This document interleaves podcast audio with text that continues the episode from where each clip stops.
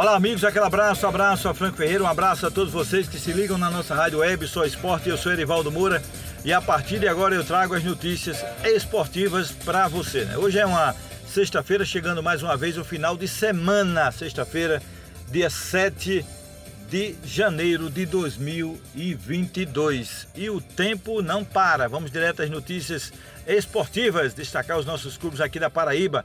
E vamos direto ao Alto Sertão Paraibano, destacar o Truvão Azul. O técnico Jaelson Marcelino, do Atlético de Cajazeiras, destaca elenco e diz que vai brigar pelo título paraibano, pelo título estadual. E que tem uma vasta experiência, já com seus 46 anos, já teve passagem pelo CSA e pelo Asa de Alagoas. Sergipe, Campinense e Botafogo. Também treinou por lá. O Trovão Azul, lá do Sertão Paraibano, faz parte do Grupo A do Campeonato Paraibano de Futebol ao lado do Alto Esporte Botafogo, São Paulo Cristal e Souza. A sua estreia no estadual acontece no dia 3 de fevereiro contra o Botafogo no estádio Pepertão, em Cajazeiras, no Alto Sertão Paraibano, lá na terra do Padre Rolim. E de lá vamos direto descer para Souza para destacar o time do Dinossauro.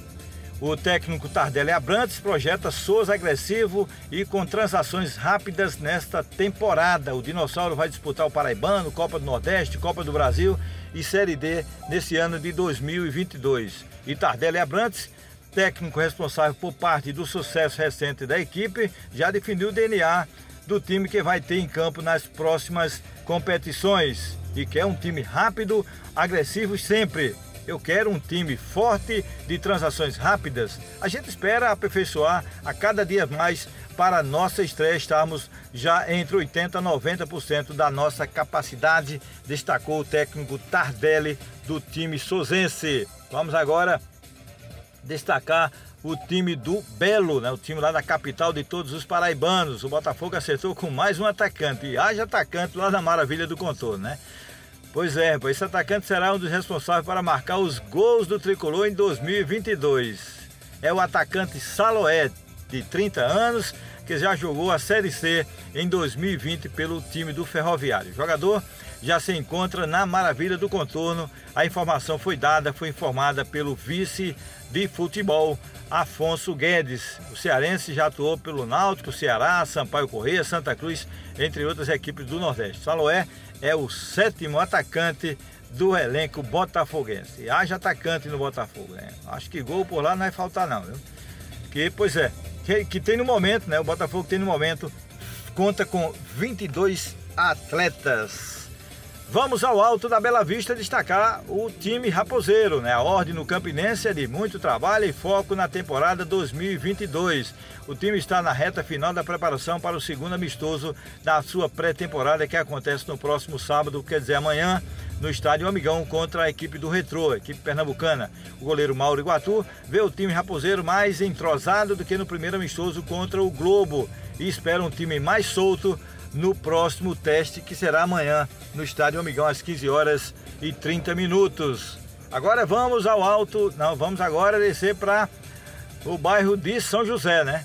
Lá no Galo da Borrurema, destacar aí o alvinegro mais querido da Paraíba. Pois é, no 13 o técnico Flávio Barros analisa dificuldade da temporada 2022 para o Galo da Borborema e diz que só tem uma munição e pede total apoio ao torcedor alvinegro. Pois é, professor, é o que não vai faltar é apoio do torcedor 13 anos, pode ter certeza. O técnico 13 anos tem os pés no chão e já jogou o, favoritismo para o Campinense e também para o time do Botafogo sabe que o 13 precisa ser cirúrgico na única competição que vai disputar nesse ano de 2022. A diretoria sabe que tem que cumprir os compromissos em dia.